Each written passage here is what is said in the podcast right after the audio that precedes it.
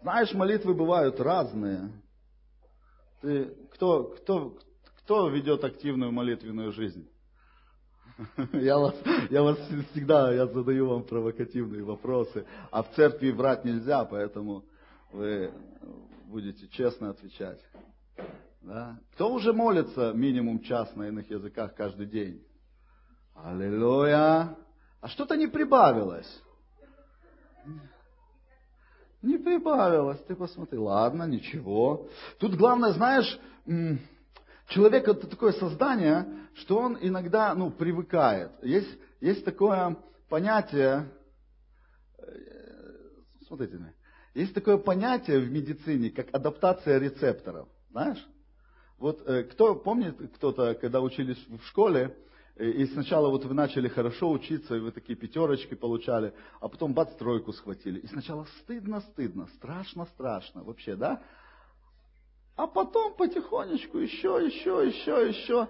И тебе уже там, и учительница там на тебя уже наезжает, а тебе абсолютно все параллельно. У тебя произошла адаптация рецепта ты уже не реагируешь на учительницу, да? Так же самое, я боюсь, чтобы у нас так с вами не получилось. Я думаю, я, я хочу вызвать у вас, знаете, ревность. Каждый раз буду спрашивать, ну что, кто уже начал? Кто может засвидетельствовать? У кого?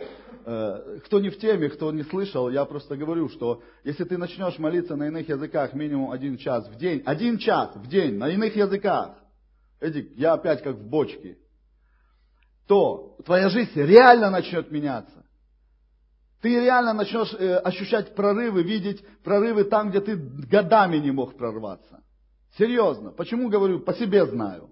По себе знаю. Ты начнешь входить в свое призвание, наконец-то. Ты начнешь понимать, что Бог от тебя хочет, в конце концов. Ты перестанешь тогда самосозерцать, заниматься христианским самоанализом и пойдешь и будешь служить людям. Пойдешь и будешь служить Богу. Там, где Он тебя поместит. Увидишь. Начни, сделай эксперимент. Я тебе точно говорю, хуже тебе не будет. Хуже, чем сейчас, тебе не будет точно. А вы знаете, что на землю надвигаются события, которые будут все хуже и хуже и хуже и хуже и хуже. Ты знаешь это? Да? Если ты будешь отождествлен с системой этого мира, то тебе будет хуже и хуже и хуже и хуже. Понимаешь? Чему я вообще все это веду? Что я тут все это затеял? Но если ты будешь отождествлен с царством Бога, то написано, когда тьма покроет землю и мрак, народы над тобой воссияет Господь, и слава Всевышнего осенит тебя. Понимаешь? Разницу Бог покажет наконец-то между служащими Ему и неслужащими. Я уже говорил много раз, пока этого непонятно, еще не видно. Все вроде как из Библии говорят. Да? А ты смотри, наблюдай. Иисус сказал, откуда мы будем знать? Иисуса спросили, откуда мы будем знать? Кто от тебя? Он по плодам их узнает. Вы узнаете их по плодам, нету другого критерия. Понятно, что нужно время, чтобы плод сформировался. Плод не может сформироваться моментально. Вот ты только-только пошел за Богом, только-только услышал Его голос, только-только начал идти за Ним, и уже плод. Ты понимаешь все, что я говорю? Аллилуйя. Это я быстро говорю, да? Понимаешь? Не бывает так. Нужен, нужно время, естественно. И я тебе скажу, плоды у тебя не придут в твою жизнь автоматически, если ты покаялся и родился свыше. Не придут. Плодоносить ты можешь только на одном единственном пути, на вот том узком пути, о котором говорил Иисус. Слушай, на самом деле много людей спасаются и когда я, я так верю, я не хочу никого переубеждать, но я верю, что когда Иисус говорил о, об узком пути, Он имел в виду немножко что-то большее, чем просто спасение. Потому что спасается много на самом деле людей. Поедьте в Африку, посмотрите. Там что и наши знакомые люди, с которыми мы имеем ну, знакомство, личное общение, они ездят, они делают там крусейды, на которых спасаются не десятки, сотни тысяч людей. Сотни тысяч людей. Но это не факт, что все эти люди начинают идти этим узким путем и принести плод. Это уже часть жатвы. Помните, я вам говорил? Есть жатвы, есть жатва, а есть оружие жатвы. прошлую тему, посмотрите. Но она еще будет иметь продолжение. Я, я, я, я прошлой, на прошлой теме понял, что я не все сказал, что я хотел сказать. То, что у меня было внутри. Понимаешь? Бог сейчас созидает оружие жатвы. Оружие жатвы. Кем ты хочешь быть? Жатвой? Жатва, она будет в царстве Бога. Жатва это, знаешь, и она будет хвалить э, тех, кто будет э, в числе жатвы, они всю вечность будут славить Бога, что Он все-таки явил им милость, и они спаслись. Но я верю и знаю, что для тех, кто сидит на этом месте, это не то, что мы такие эксклюзивные. Просто Бог поместил нас в такое время, и Он дает нам такое послание. Почему? Потому что Он хочет использовать нас, как жнецов, как оружие жатвы. Поэтому оставь свои крысиные бега. Оставь свои крысиные бега.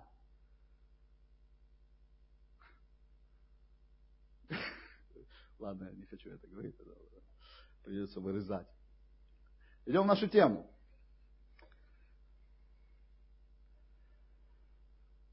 Сегодня тема называется «Главное отличие». Главное отличие. Мы с вами уже говорили в разных темах, так или иначе касались, что духовно Церковь Иисуса Христа родилась, когда, вы все помните, когда Иисус висел на кресте, когда ему пробили бок, да, и из него написано вытекла кровь и вода. В этот момент произошло духовное рождение глобальной церкви, глобального тела Иисуса Христа. Помните, да? Но в физическом мире, здесь у нас, вот на земле, в материальном, церкви еще предстояло родиться, да? То есть явиться, ну, быть явленной. И когда это произошло, мы тоже все знаем. Это произошло в день Пятидесятницы в Иерусалиме, да, помните? Я не буду сейчас это читать, я чуть попозже прочитаю, но чуть дальше. И мы знаем, что 120 учеников сидели в комнате, выполняли повеление Иисуса, никуда не отлучались, но сидели и молились, и ждали обещанного от Отца, Духа Святого. И они толком еще понятия не имели, что это будет, как это все будет. Они с верой, с доверием таким, знаешь, детским, ждали и ожидали. И вот пришел Святой Дух, как шум с неба, почил на каждом из них, как, как какой-то язык, как бы огненный, и явились им э, языки иные, и они вещали, проповедовали о славе Божией на всех языках тех народов, которые там собрались в Иерусалиме. Вы все это знаете, да? И это было, этот момент, это было э, явление рождения церкви уже в физическом мире, да? Она уже была рождена духовно на кресте, но здесь она явила себя миру. Вот она, вот. Ее можно увидеть, ее можно пощупать, к ней можно присоединиться. Да? И именно в этот день Святой Дух крестил верующих в Иисуса в Его одно тело. И мы помним первое послание Коринфянам 12.13. Я немножко напоминаю, да, самые главные вещи. И мы пойдем в тему. Ибо все мы одним духом крестились в одно тело, иудеи, эллины, рабы свободные, и все напоены одним духом. И до этого момента Иисус был представлен на земле в виде одного человека. Да? Человек с большой буквы, Иисус Христос. Он пришел, Бог пришел в образе человека, чтобы искупить человека. И Иисус Христос был явлен в виде одной личности, одного человека. Да? Но со дня Пятидесятницы Иисус начал являть свое представительство на земле в виде церкви, да? в виде своего совокупного тела. Вот ты сейчас скажешь, я хочу встретиться с Иисусом Христом. Догадайся, куда тебе надо ну, прийти или хотя бы ну, с, кем, с кем или с чем, да, тебе, с каким явлением тебе надо столкнуться чтобы познакомиться с Иисусом Христом. Ты обязательно так или иначе, придешь ли ты в церковь, или встретишь кого-то, кто является частью церкви, но ты столкнешься с церковью, по-любому. Да? Э, редко кому Иисус Христос просто является и говорит, здрасте, я Иисус, очень приятно, да, царь, давайте познакомимся. Бывает, бывает. Но обычно, когда он кому-то является, он обычно потом говорит, куда надо пойти, чтобы тебе рассказали Евангелие. Помнишь, как Корнилию пришел ангел и сказал, э, что есть такой Петр, и вот у него вся информация, к нему, пожалуйста. Почему? Потому что это привилегия людей проповедовать Евангелие. Бог дал нам. Это, это наша часть. Да? Хорошо, идем. Я пока вас только так подготавливаю. То есть сегодня мы представляем Иисуса Христа. Мы, Церковь Иисуса Христа. И давайте прочитаем, что последовало, ну, что последовало сразу же вслед за тем, как Дух Святой сошел на церковь. Петр проповедует. Итак, твердо знай весь дом Израилев. Это Деяние 2 глава 36-47. Петр говорит, представляешь, до этого Петр вообще боялся, отрекся от Христа три раза. Потом они сидели, дрожали, боялись, никому ничего не говорили, э, старались сделать вид, что они вообще его не знали. И тут в Иерусалиме, посреди храма, или где они там были, возле храма, потому что был праздник, все стеклись туда, да? И тут Петр встает, наполненный Святым Духом, и сначала все говорят, да вы пьяные вообще, что вы делаете? Поэтому, если тебе кажется иногда, что мы здесь занимаемся странными вещами, поверь, мы еще ведем себя очень-очень благопристойно. Там мужики валялись, что-то там бормотали, и главное, все, что они бормотали, все понимали. Понимаешь? И они говорят, да вы пьяные, а Петр встал, исполненный духом, да, шатаясь, собрался с мыслями и выдал такую проповедь, такую тему дал, и я... Давайте посчитаем просто, я... а потом будем делать выводы. Итак, твердо знай весь дом Израилев, это уже продолжение, я не с самого начала, что Бог соделал Господом и Христом этого Иисуса, которого вы распяли. Он их обвиняет, там сидят фарисеи, властимеющие, понимаешь? А он такой дерзновение, вы распяли Иисуса Христа. А это есть Христос, понимаешь? Услышав это, они умилились сердцем. Заметьте, раньше они их хотели убить, хотели камнями побить, хотели их судить, хотели с ними сделать какие-то неправильные, ну, нехорошие вещи, а сейчас они умилились сердцем. Понимаешь? Услышав это, они умилились сердцем и сказали Петру и прочим апостолам, что нам делать, мужи, братья? Петр же сказал им, покайтесь, и пусть крестится каждый из вас во имя Иисуса Христа для прощения грехов, и тогда получите дар Святого Духа, потому что это обетование принадлежит вам и вашим детям, и всем дальним, кого Бог, Господь Бог призовет.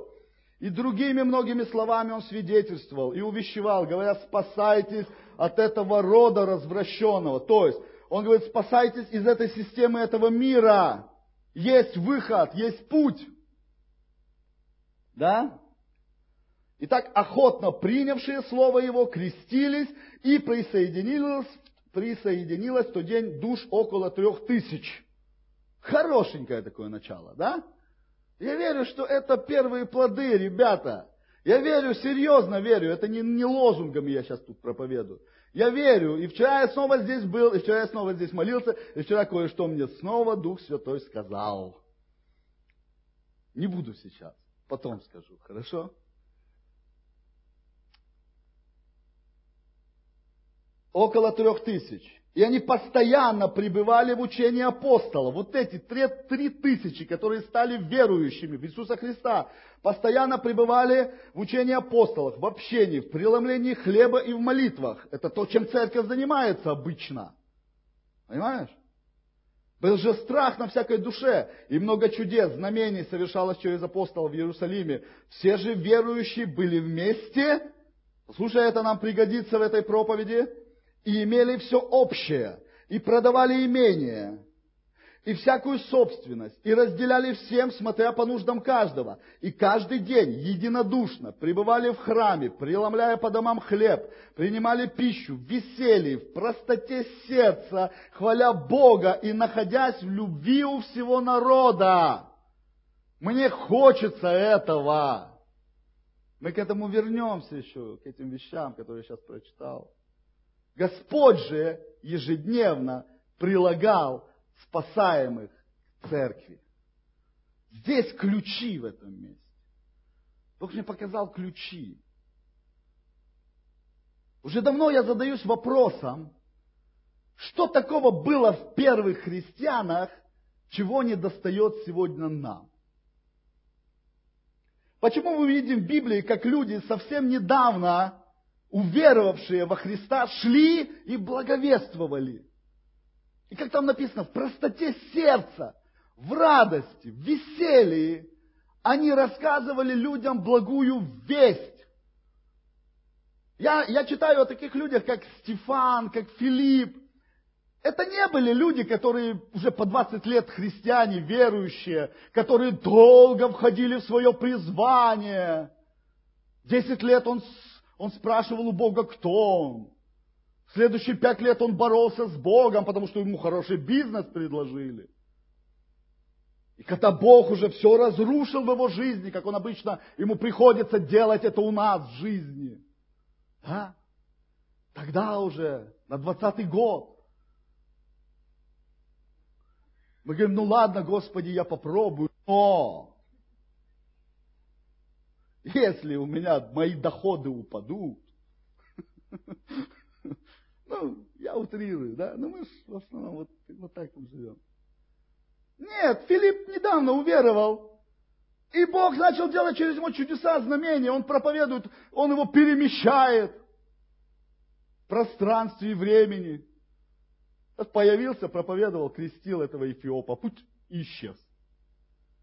Это не были апостолы. Мы, хорошо, были и апостолы. Были и апостолы. Ну возьми апостола Савла, Павла, да?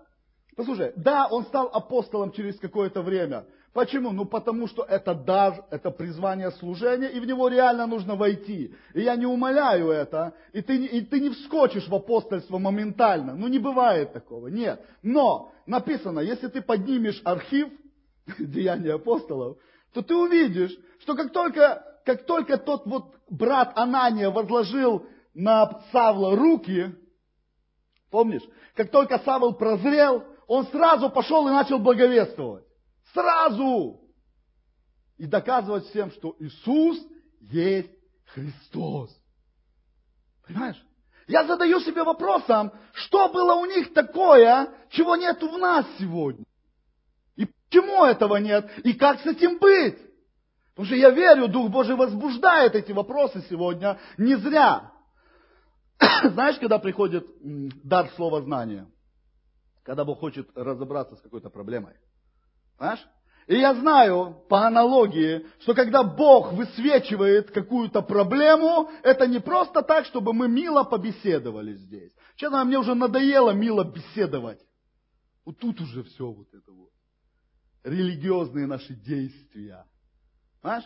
Я верю, что когда Бог поднимает и высвечивает какую-то проблему, это только с одной целью разобраться с этой проблемой раз и навсегда и пойти дальше. И мы сегодня будем разбираться с одной из, с одной из проблем.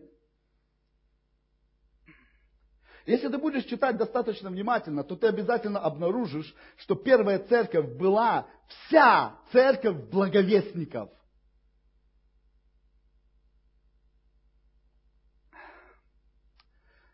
Помните, когда пришли гонения в Иерусалим? Это был тот момент, когда церковь начинала впадать в спячку. Это когда церковь начинала впадать, только легкие-легкие симптомы отдаленные появились того, в чем мы живем уже много-много десятилетий и может даже столетий. Только-только появились какие-то признаки, что церкви стало хорошо внутри себя. Бог включает свои механизмы, Бог отпускает поводок дьяволу чуть-чуть, и начинаются гонения на церковь в Иерусалиме. И что произошло? Их рассеяли по всей Иудее, и они ходили и проповедовали Слово Божие. И там, где, куда их рассеяли, начались церкви Христа, поместные локальные церкви. Понимаешь, как это все происходило? Интересно. Хочешь, чтобы Бог тебя рассеял? У него иногда другого выхода нет. Он не только о тебе красивом, любимом думает. Понимаешь?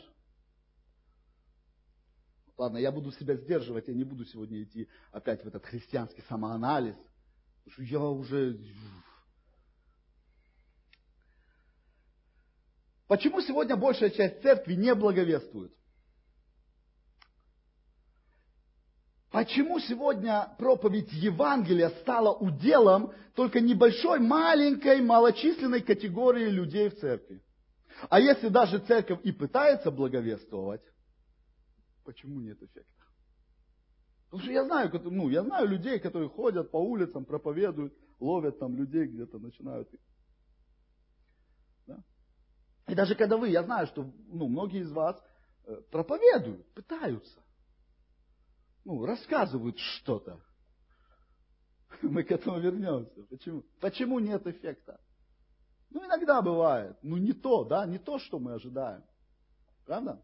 И, и к чему это приводит? Приводит к тому, что попробовал раз, два, три, ничего не получилось, четвертый раз ты не хочешь уже. Просто не хочешь, потому что человек утомляется от постоянной неудачи. Да? Разберемся.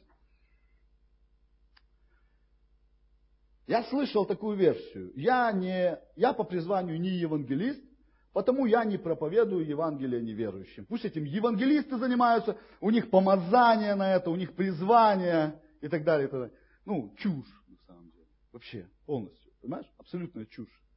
И вообще призвание евангелиста не заключается в том, чтобы только евангелист проповедовал Евангелие. Призвание, одно из самых главных призваний евангелиста – научить вас, научить тело проповедовать Евангелие. Понимаешь? Мы этим будем заниматься. И мы этим уже начинаем заниматься. Звучит духовно и круто, но это ничего общего не имеет с истиной и с Божьим планом для всех нас. Послушай, давайте начнем немножечко разбираться в этом вопросе. Что, в чем главное отличие? Почему, почему сегодня не так, как было тогда? Я верю, я уже это говорил, и не только я это говорил, вы, наверное, где-то еще это обязательно должны были слышать, что э, первая церковь это далеко не то, это далеко не конечная цель Бога.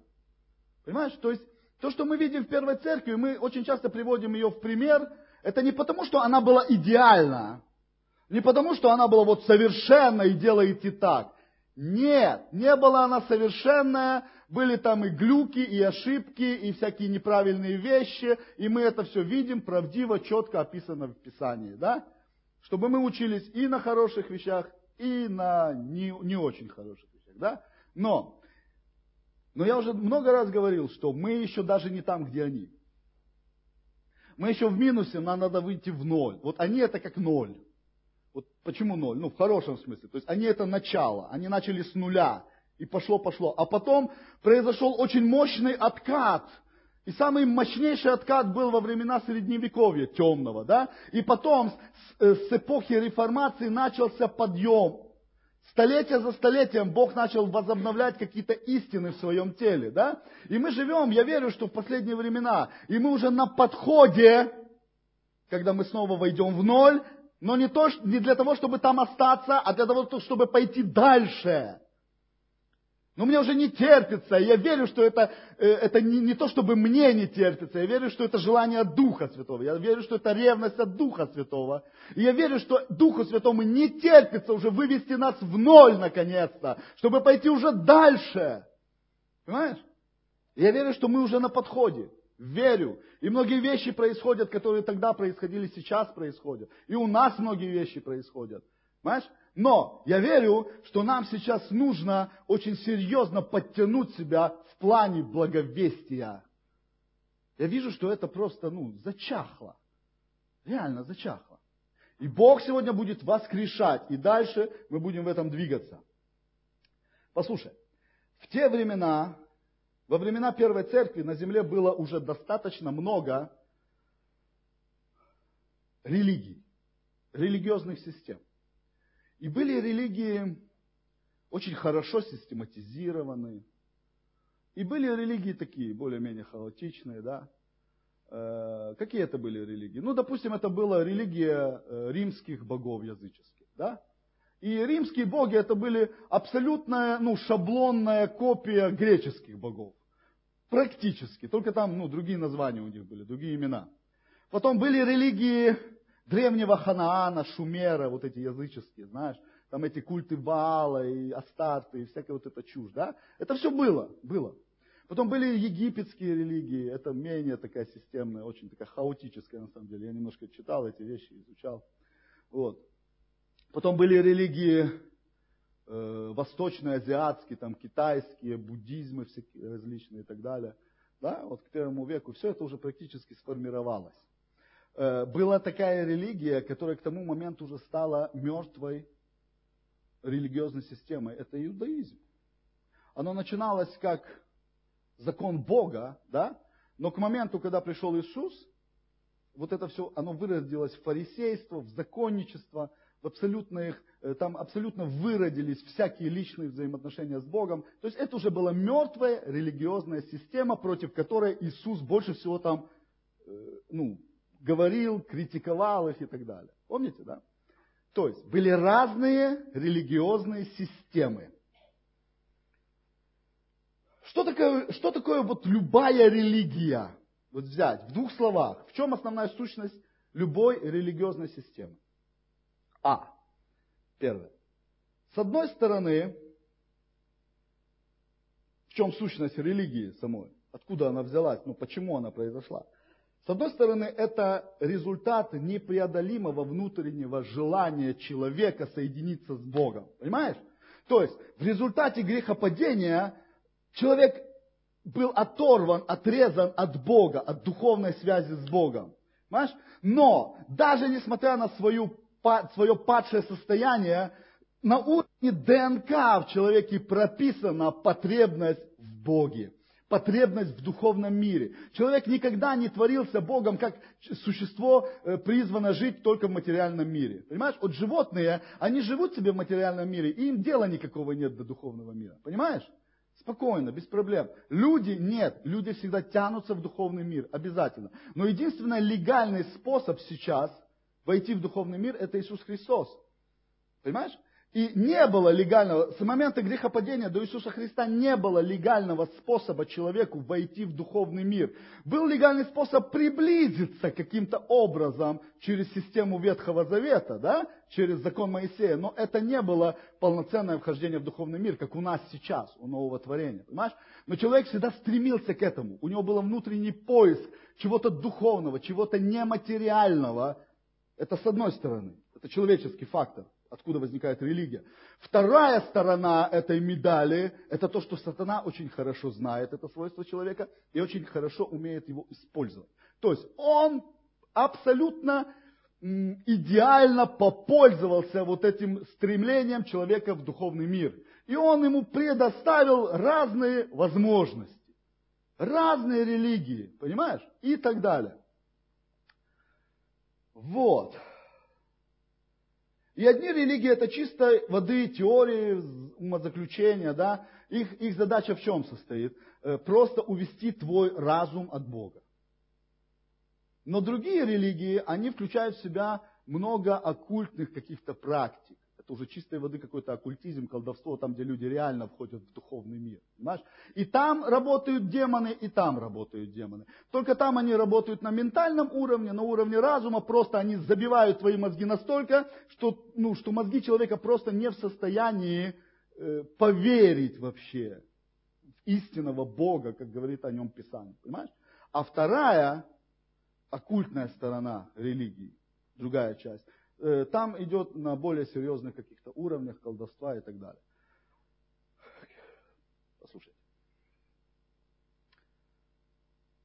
И всегда, во все времена, у каждой религии, как правило, было и есть много различных течений и ответвлений. Всегда. Я сейчас не буду по этому всему проходить, это не наша тема. Я просто хочу показать вам принципиальные моменты. В зависимости от чего эти различия мы наблюдаем? В зависимости от различных мнений внутри этих религий по поводу разных догм, доктрин и постулатов. Знаешь? Допустим, мусульмане-сунниты, они верят, э, ну, принимают только пророка Мухаммеда. Мусульмане-шииты, допустим, да, они, они еще Мухаммеда верят, и там еще его двоюродный брат какой-то Али там тоже. Они тоже ему верят. Допустим, что еще? Фарисеи верили в воскресение мертвых, саддукеи не верили в воскресение мертвых. И много-много-много в религиях разных есть внутренних каких-то течений. Но самое печальное, знаете что? То, что мы сейчас можем видеть в христианстве. Что христианство повторило абсолютно то же самое, что повторили все религиозные системы этого мира. И мы сейчас видим множество деноминаций, множество конфессий, которые разделены между собой на основании каких-то доктрин, догм, постулатов, верований, систем каких-то религиозных. Понимаешь? Систем знаний. Кто-то верит так, кто-то верит так. Кто-то верит в воскресенье, кто-то верит в субботу, кто-то говорит на иных языках, кто-то не говорит на иных языках. Тот, кто говорит на иных языках, думает, что те отсталые. Тех, кто не говорит на иных языках, думает, что те от дьявола. И вот такая вот вся эта самая билиберда получается. Знаешь, на самом деле мы подходим к главному вопросу. В чем главное отличие нас, сегодняшних христиан? И давайте сейчас не будем говорить, что мы вот такие продвинутые. Ой-ой-ой-ой, если бы вы только знали, сколько у нас еще мусора в головах осталось. И именно этот мусор, Павел очень хорошо называет этот мусор словом твердыни. Сколько духовно твердыни. Мусор это просто. Это мусор жесткий, твердый мусор у нас в головах. Вы даже себе не представляете, насколько мы еще религиозны. Насколько мы не понимаем сущности церкви. Насколько мы не понимаем еще сущности Евангелия. Мне просто Дух Святой начал эти вещи, я начал задавать ему просто вопросы. Бог, в чем отличие? И он мне начал показывать, и я говорю, вау, да, Господи. Я кое-чем просто сегодня с вами поделюсь. Если мы поймем эти вещи, если, если мы позволим Духу Святому вылить свет на эти наши проблемы в наших мозгах, то я верю, Дух Святой исцелит нас, и Евангелие из твоих уст зазвучит иначе. Понимаешь? Помните, мы говорили, что само Евангелие внутри нас, это написано в Библии, оно имеет силу спасать.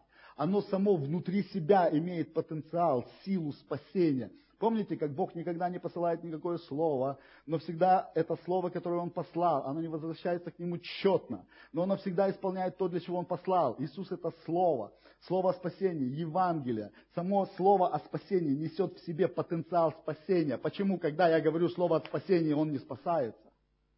Ой, мы умеем объяснить, почему. Давайте перестать объяснить. Давайте поймем и разберемся. Давайте разберемся, где в нас эта проблема. Давайте позволим Богу осветить эти твердыни и разрушить эти твердыни. И тогда ты увидишь, как Евангелие из твоего сердца, из твоих уст будет звучать иначе. Ты сам, может быть, даже спасешься.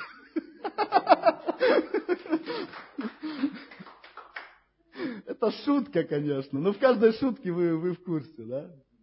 Я верю, что мы здесь все спасенные.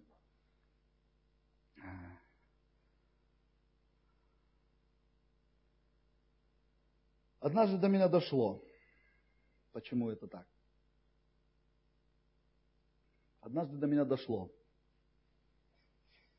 В чем главное отличие нашего Евангелия, скажем, нашей презентации Евангелия от той презентации Евангелия. Я верю, что Евангелие имеет в себе силу спасать.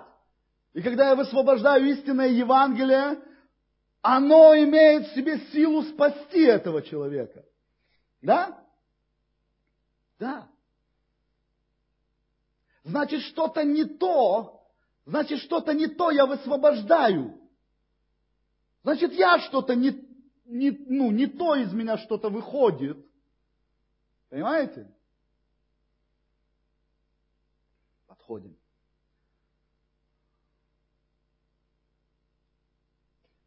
Однажды до меня дошло, в чем главное отличие. Я не говорю, что то, что я скажу вам чуть-чуть позже, это единственная причина. Конечно, нет, их много. Но я верю, что эта причина одна из основных. И, возможно, даже самая главная. Это мое мнение. Я могу тут ошибаться. Я думаю, что когда сатана в первом веке увидел армию, впервые увидел армию проповедующих детей Божьих, я верю, что он был в шоке. Он не ожидал вообще такого поворота. Ну, во-первых, когда он распял Иисуса Христа, да, своими руками, он все подготовил к этому, э, когда он подготовил все вот это распятие, э, он, э, он праздновал победу. Он, он, он себя чувствовал триумфатором. Он думал, а я его убил просто. Понимаете? Причем так позорно убил. Поиздевался над ним от всей души своей черной, сатанинской. Понимаешь? Но когда он понял, что Христос воскрес, и вот этим воскресением он забрал у сатаны власть даже над его вотчиной, над адом, он лишил сатаны власти над смертью. Понимаешь? Над его детищем. Сатана, сатана был в шоке. Но он еще не был в окончательном шоке. Потому что в окончательном шоке он увидел, когда Христос размножился.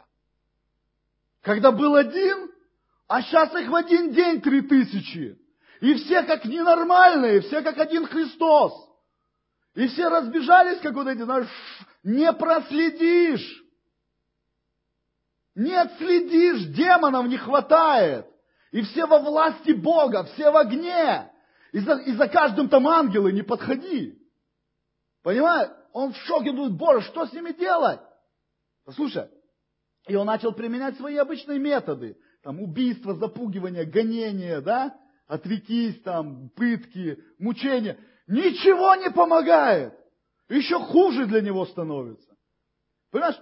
Они, они без проблем идут на смерть, с удовольствием. Говорят, слава Иисусу, от этого испорченного века пойду туда. Понимаешь? Он говорит, да что такое? Как с этим быть? Слушай, послушай, вот сатана такой умный, да, типа. Послушай, 300 лет ему понадобилось, чтобы разработать и внедрить в жизнь совершенно новую стратегию. Как остановить церковь. И он это сделал. Я верю, я уже говорил это в какой-то теме, что церковь всегда, истинная церковь всегда была. Не было ни одного, ни одного года в истории вот за эти две тысячи лет, когда истинная церковь прервала свою жизнь. Помните, когда Иисус сказал, что я создам свою церковь, и врата до ее не одолеют, он имел в виду. И помните, я когда-то говорил в какой-то церкви, э, в какой-то теме, что я говорил так пророчески, у Бога всегда есть остаток вот в эти семь тысяч. Что такое семь тысяч? Это не семь тысяч, это, это полнота. Это столько, столько, сколько достаточно в этом поколении, чтобы сохранить. Чтобы сохранить вот это самое главное, семя истинной церкви, понимаешь? И у него всегда были во всех поколениях эти семь тысяч. Даже в самые темные времена Средневековья всегда были люди, которые были даже крещены Святым Духом. Понимаешь? Всегда они были. Они были незаметны, их никто не знал. Их убивали тоже, но это были вот эти, вот эта полнота, которая, эти отцы, которые передавали наследие из поколения в поколение, обязательно были, да? Но сатане понадобилось около трех сотен лет, чтобы до него дошло, как с этим быть. И чтобы он смог, наконец, внедрить свою новую стратегию. И э, для того, чтобы остановить рост церкви, нужно было остановить что-то. Что? Не духовный рост христиан, не, эм, как тебе сказать, не, не их душевное состояние, в котором мы так любим копаться сегодня. Не инкаунтеры надо было остановить. Надо было остановить благовестие. Понимаешь? Потому что если останавливается благовестие, это как будто вот взять человечество и остановить размножение. Все, остановить. Пум, нету больше. Вот, как в Советском Союзе нету секса. Да? Смотрите, э, надо было остановить рост. И тогда старое поколение, оно никуда не денется. Оно помрет и уйдет к своему Богу. Понимаешь? И если ты уже спасся и покаялся, для сатаны самый главный момент это не, э, ну, кто-то говорит, э, украсть твое спасение. Я не очень в это верю. Но главная задача у сатаны это остановить тебя чтобы ты не начал себя воспроизводить. А начинаешь себя воспроизводить ты только тогда, когда ты входишь в свое призвание, когда ты начинаешь делать то, к чему, ты, к чему Бог тебя призвал, понимаешь? Но первое, к чему Бог призвал всех нас, это проповедовать Евангелие. И здесь не нужно быть евангелистом, еще раз повторяю. Здесь не нужно быть апостолом. Здесь не нужно заканчивать библейские колледжи, институты и школы. Не нужно. Я, чуть-чуть позже в конце скажу этой темы, что нужно. И мы будем молиться с вами, чтобы это пришло в церковь наконец-то уже. Хорошо? И эта стратегия сработала у дьявола. И она работает по сей день. Он, ему удалось остановить благовестие в его истинном формате. Я не говорю, что везде, нет. Конечно, люди проповедуют. Конечно, люди спасаются. Абсолютно нет. Я не преуменьшаю то, что делается сегодня на Божьих нивах. Абсолютно нет. Но поверьте, это совсем не то. Это далеко не то, что мы могли бы делать. Понимаешь? Далеко не то. Если ты проанализируешь свою личную жизнь, вот давай так, да? Давай не будем смотреть глобальные цифры. Давай сейчас каждый свою жизнь проанализируй. Если ты раз в два месяца где-то при случае кому-то скажешь о Иисусе, то ты такой довольный, что ты вообще ну, выполнил миссию невыполнимую. Ну разве нет? Кто-то чаще, кто-то реже. Средняя температура по отделению приблизительно такая. Знаешь? Я не говорю, кто-то больше, кто-то проповедует больше, но кто-то вообще не проповедует. Вот так вот скажем. Понимаешь? И в среднем выходит вот так. Три слова в два месяца. Аллилуйя. Знаешь, какая была стратегия, которая остановила? Потому что она реально остановила. Потому что после 325 э, года нашей эры истинная благовестие остановилось. Церковь, видимая, начала расти. Понимаешь, парадокс. Но она начала расти абсолютно не с помощью благовестия, а с помощью государственного давления. То есть это уже было что-то совершенно другое. Абсолютно другое. И это была стратегия дьявола, очень умная, очень продуманная, которая, к сожалению, сработала. Какая это была стратегия? Знаешь, в чем, это, в чем ее суть? И это будет главное отличие проповеди нашего Евангелия от того Евангелия, которое проповедовали первые христиане. Знаешь? Что, что удалось сделать сатане?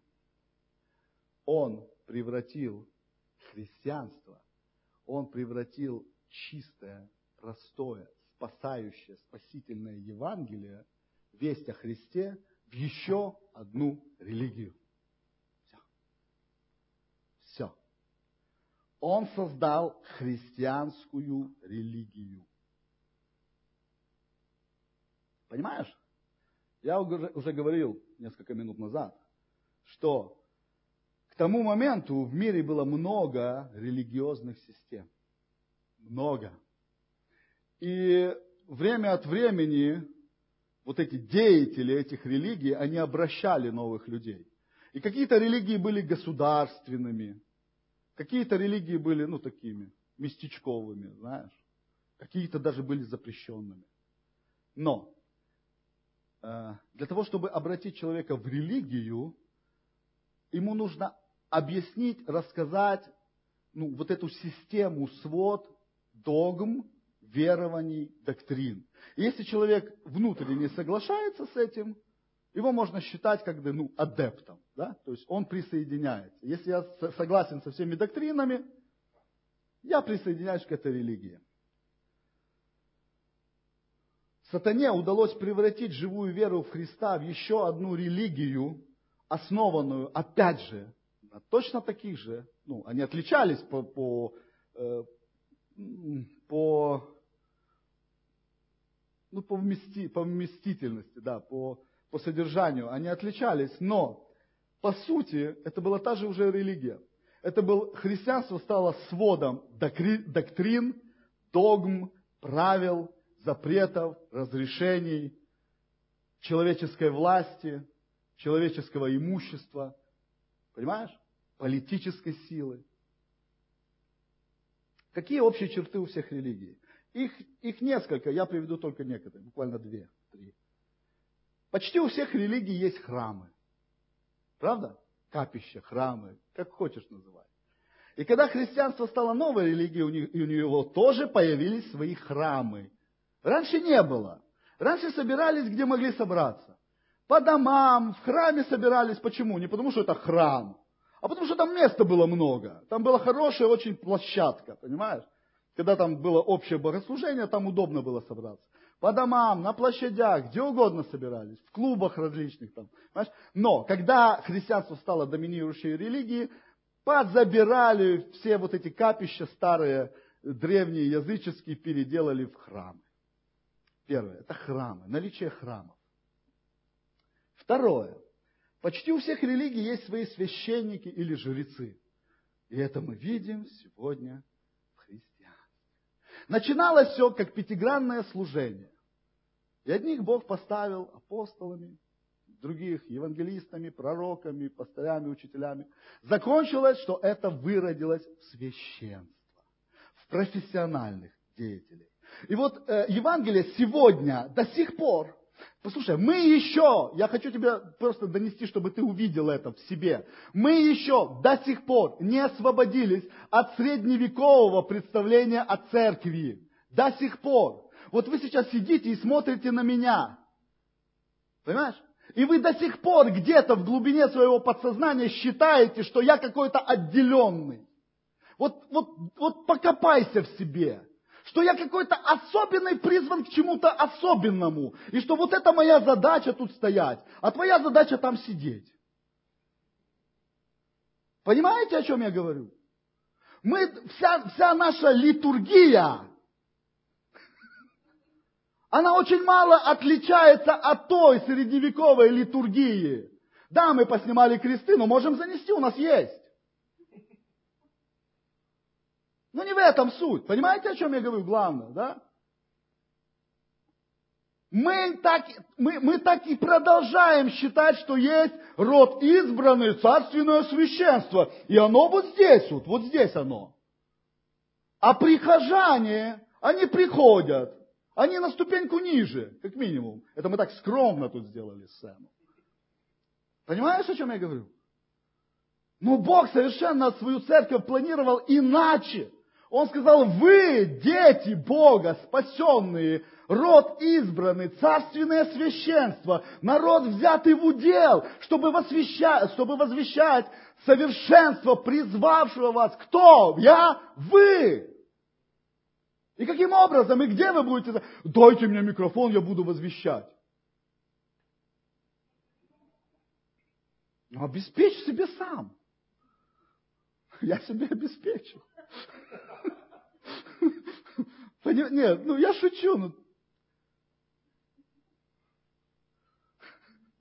Погранично шутим, да?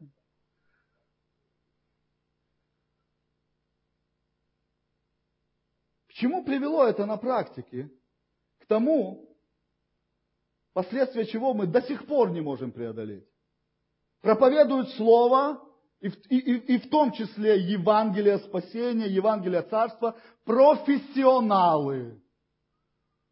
Те, которые научены, те, которые закончили там что-то, те, которые там, кто-то получает зарплату, кто-то не получает, неважно. У, каждого там по-своему, понимаете? Но это профессионалы. Это у которых от зубов отскакивают. Ну, я к пастору приведу, пусть он его покает. Сколько раз такое было? Проповедую, проповедую, проповедую, проповедую. Я говорю, так уже покаялся. Ну, я приведу его в церковь, пастор, вы с ним помолитесь. Я говорю, ты чего? С ума сошел? А если он завтра умрет и не дойдет? Ну, на все воля Божья. Понимаешь? Священничество стало профессиональным, как и во всех остальных религиях.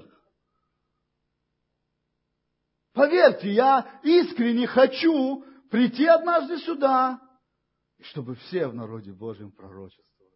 Я хочу этого. Ты что думаешь, я, я хочу вот здесь приходить и театр одного актера устраивать? Я уже устал от этого, серьезно. Я хочу, чтобы люди вокруг меня росли, поднимались, чтобы у них от зубов отскакивало, Чтобы я знал, что когда кто-то попал к ним в руки, то точно спасется. Кто там, кто там, Толя, кто там, Лариса, кто там, Марьяна, кто там, Саша. А, я не волнуюсь, точно спасется. Никуда не денется уже, все. Понимаете, я хочу этого. Поверьте, это не мое желание, это желание сообщает, я верю, мне Дух Святой. Это то, о чем у него болит. Это те твердыни, которые у нас остались еще с католической церкви. Реформация уже длится больше 500 лет. А наши мозги все еще там, в католичестве, православии. Понимаете? Мы разделились на тех, кто в притворе. Я не очень тонкие эти, все, все эти тонкости знаю. Ну, притвор, да, там, кафедра и тех, кто там. И ты знаешь, что ты можешь себе позволить вещи, которые я не могу себе позволить. Ты можешь прийти и просто оценивающе созерцать. То есть я могу тебе сегодня угодить, а завтра могу тебе не угодить. А? Сегодня пастор подготовился, хорошо, молился. Завтра пастор не подготовился и молился, наверное. А ты сколько молился? О, я сегодня не чувствую Духа Святого в церкви. А что ты сделал для того, чтобы сегодня почувствовать Духа Святого в церкви? Где твое сердце вообще? О чем ты думаешь вообще? Понимаешь? О чем? Пастор не призван быть генератором Духа Святого для тебя. Понимаешь? Ты призван быть генератором Твои отношения с Богом генерируют присутствие Духа Святого в, твоем, в твоей жизни, в каждодневной. И ты сюда либо приходишь в этом портале и приносишь свой портал, либо иди отсюда вообще. Так в церкви не говорят. Говорят. Иди, побудь в Божьем присутствии и возвращайся. Помнишь, как это, как учительница в школе? Выйди и зайди как нужно. Выйди и зайди как нужно. И не порть здесь воздух. Ну, я имею в виду атмосферу. Ну, я могу себе здесь это позволить, я знаю, что я вас люблю, и вы меня тоже. Атмосферу надо принести сюда. Как минимум, вот как минимум твоя задача. Третье. Каждая религия проповедует свой собственный свод доктрин, догм и правил. Точно то же самое чаще всего делает и современное христианство. Абсолютно. Ведь правда? Вот посмотри внимательно. Каждая христианская деноминация делает акцент своей проповеди на какие-то истины. Конкретно. Да? Кто-то там харизмат, кто-то там баптист, кто-то там... Ну, ну, посмотри, вот у баптистов одна проповедь много-много лет, столетий. У пятидесятников там ну, своя тема, да? У харизматов своя тема, а мы кто такие? А мы от бабушки ушли, мы, мы от дедушки ушли, да? Вот.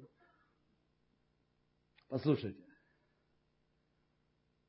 Раньше ты жил без ведения. Я сейчас до самую святую нашу корову посягну. Раньше ты жил без ведения. А почему ты жил без ведения? А ты понятия не имел вообще, что есть ведение от Бога. Ты таких проповедей не слышал. Я знаю, что правильно проповеди. Ты не слышал таких проповедей о ведении. И жил себе спокойно. Но проблема была в том, что тебе и сказать-то людям нечего было. Но ты был верующий. Но ты был настолько глубоко верующий. В глубине. Очень глубоко, очень. Что сразу и незаметно было, что ты верующий. Очень глубоко верующий ты был. Я себе говорю, да, вы помните, я себе рассказываю, чтобы мне было обидно. А если обиделся, я еще раз повторяю, это хороший шанс тебе смириться, исследовать свое сердце, простить, сделать новый шаг к Богу.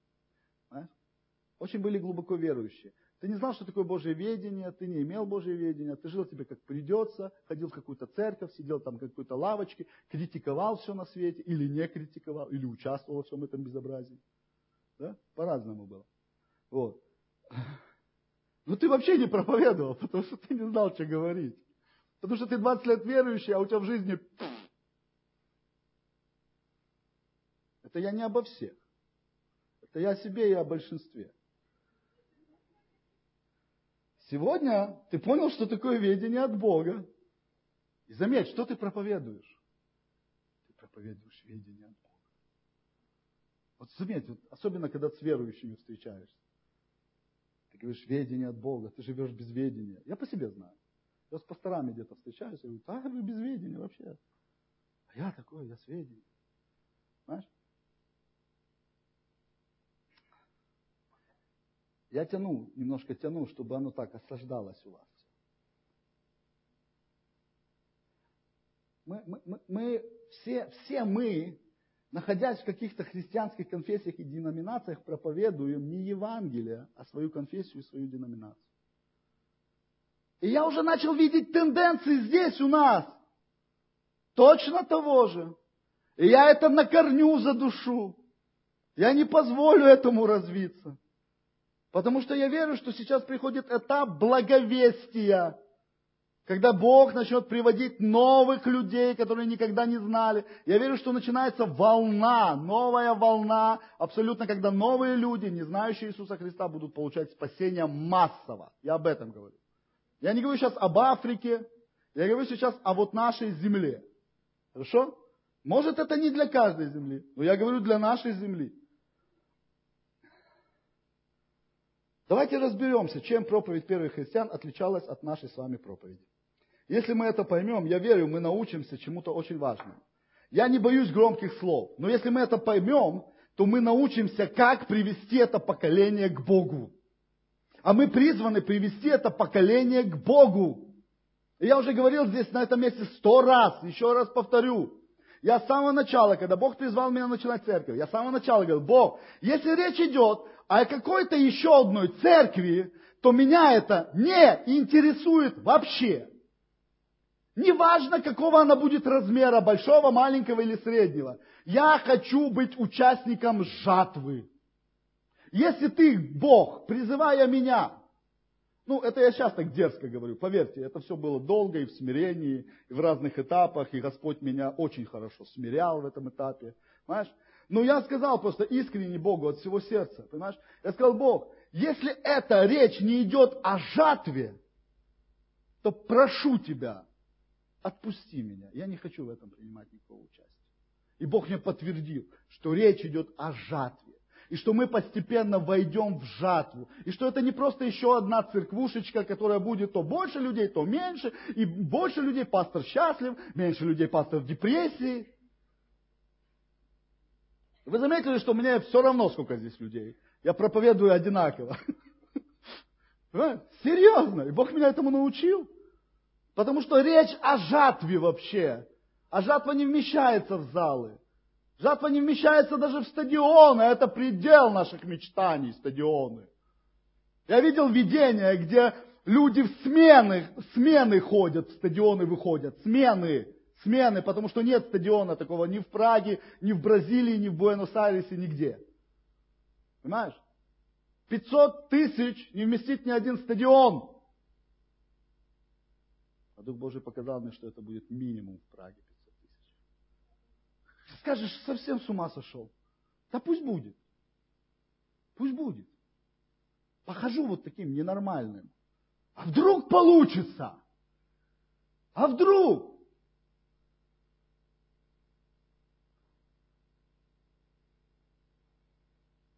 А если не получится? Я ж не являюсь господином жатвы. Ко мне-то какие претензии? Но я хочу этого. Я верю, что когда Бог возбуждает вот эти желания, это не зря. Ему нужны какие-то вот ненормальные люди, которые поверят в что-то ненормальное. Понимаешь? Но тебе не надоело верить во все нормальное. Тебе не надоело вот это все вокруг. Я хочу поверить во что-то ненормальное от Бога во что-то совершенно сверхъестественное, и я хочу, чтобы Бог меня использовал в вещах, которые я делать не умею. Я не умею делать жатву. Моих рекламных кампаний хватает очень не нам большое количество людей.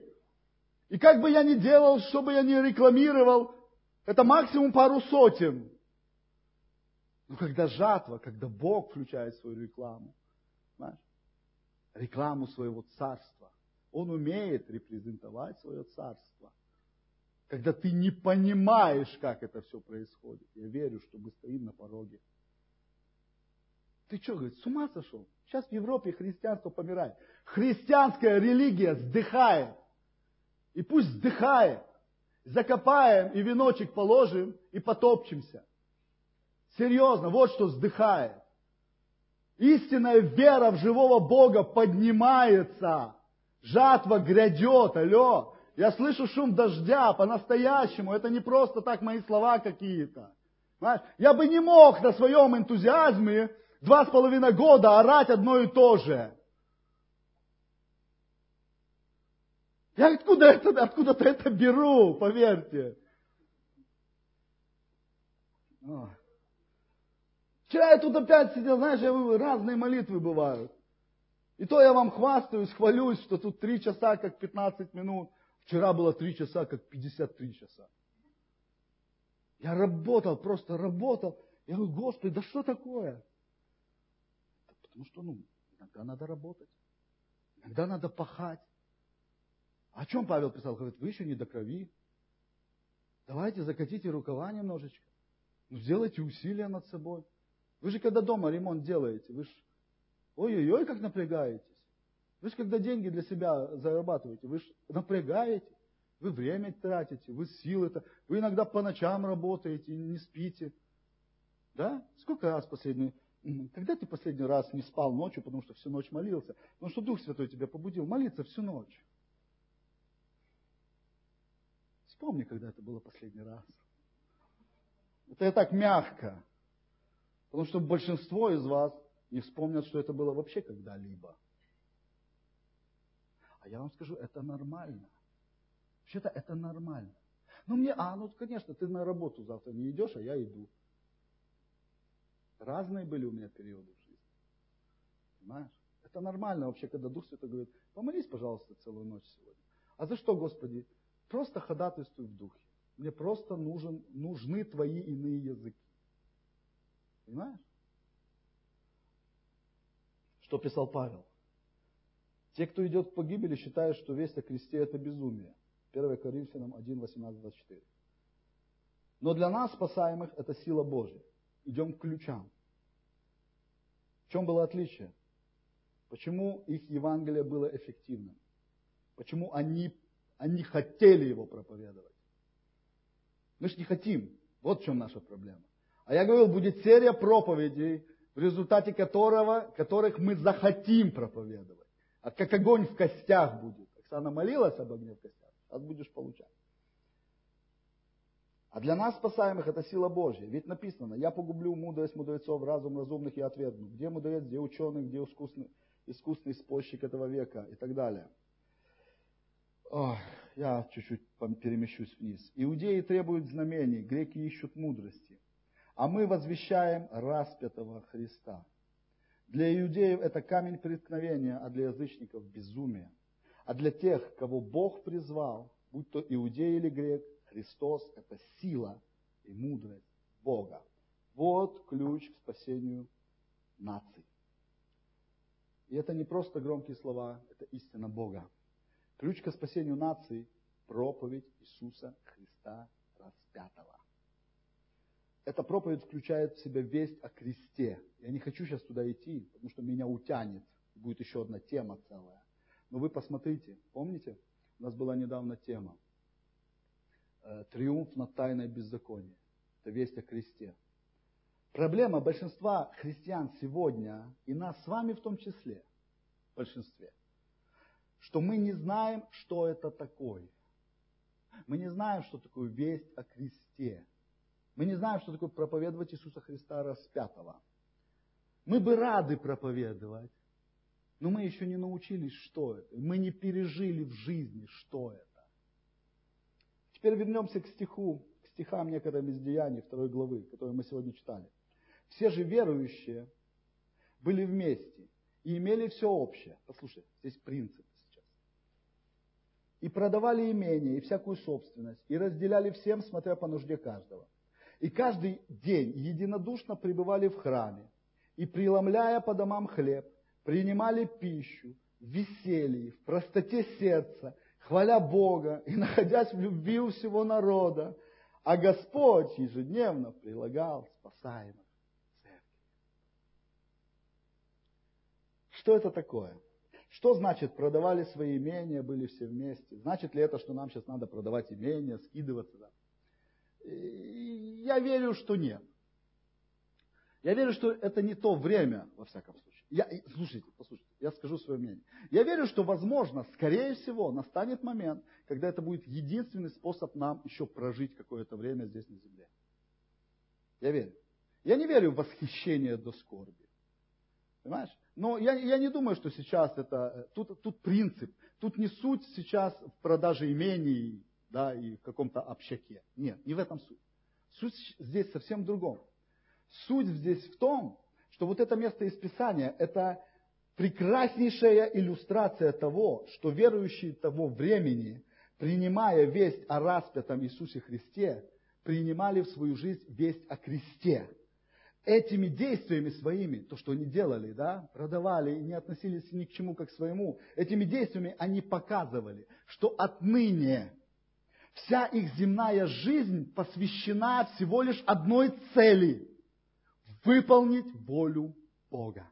Они этими действиями показывали, что здесь, на земле, сейчас для них уже нет ничего совершенно ценного. Что вся их жизнь там. Понимаешь? Вот это главный принцип. И это то, чего сегодня не достает церкви. И сколько раз мы здесь, на этом месте, я такой пример приводил, э, мы здесь в командировке. А мы здесь начинаем себя обустраивать так, как будто здесь мы будем жить вечно. Понимаешь? Вот это проблема наша. Когда, когда верующие те узнали, приняли в свою жизнь весть о кресте, они поняли, что вот, Христос – это моя жизнь. Вот оно, понимаешь? И ты знаешь, что они проповедовали? То, что сегодня мы еще не умеем проповедовать. Они проповедовали живого. Тогда еще христианство не было религией. Они не, как бы мы сейчас не пытались, ты знаешь, у нас еще мозги засоренные, нам надо молиться, и мы сегодня будем молиться, я думаю, будем молиться. Мы будем молиться, чтобы Бог разрушал эту твердыню. Эти твердыни, они незаметны, мы даже не осознаем. Но очень часто, когда мы проповедуем Иисуса Христа, мы проповедуем все, что угодно. Нашу церковь, нашего пастора, наши доктрины, наше ведение, наше, как у нас, чего у нас лучше, нашу музыку, наш образ богослужение. Все проповедуем. Но мы не проповедуем самого главного, живого, распятого Иисуса Христа. И для этого не нужно заканчивать библейские школы. Вот в чем дело. А что для этого нужно? Пережить встречу и научиться жить в Его присутствии. Все. Пережить встречу мало. Научиться жить в Его присутствии. Тебе не нужны доктрины христианские. Тебе не нужны э, умения проповедовать христианских ценностей, христианской морали. Да ничего такого не было. Иисус такого не проповедовал. Он говорит, я и Отец одно. Я вам показываю Отца. Понимаешь? Э, что нам надо научиться? Нам нужно научиться жить в Его присутствии, чтобы Его любовь влилась в нас настолько, чтобы мы были просто носителями, которые сами не осознают, как мы носим это. Понимаешь? Понимаешь, в чем дело? И когда Он, позволит ему изменить твое сердце, ты скажешь, да я уже столько лет верующий, а у меня нету даже такого свидетельства. Вот знаешь, вот есть свидетельства, которые вот мы, мы хотим, чтобы они у нас были. Это когда вот я сказал свидетельство, и это цепануло кого-то. Да никого не цепляет твое свидетельство, кроме тебя. Никого никогда не зацепит твое свидетельство, кроме тебя. Знаешь, что зацепит? Твое измененное сердце. Когда ты позволишь, когда ты научишься жить в Его присутствии, когда ты позволишь Ему изменить твое сердце, ты станешь неосознанным носителем Его любви. Это не будет проявляться в слащавости. Это будет что-то, что люди будут ощущать и не будут понимать, что они ощущают. Они будут в твоем присутствии попадать в его присутствие. Как это сделать? Беги в Его присутствие. Беги. Еще раз повторяю, для этой церкви, для тех, кто там слышит, минимум один час на иных языках каждый день буду повторять на каждом служении, пока здесь не будет все руки подняты в два, вот так, вдвойне. Знаешь, минимум один час на иных языках. Это то, это то, что заложит тебе минимальную базу, фундамент для того, чтобы ты реально научился жить в Его присутствии. Дай Богу славу.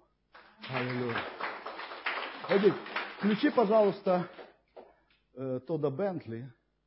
И у меня есть на сердце помолиться о вас. У меня есть на сердце помолиться, э, чтобы вы выходили сюда. Я верю, что эту твердыню нужно разрушить реально. Это не просто так. Понимаешь? Сатана прилагает невероятные усилия чтобы блокировать проповедь истинного Евангелия.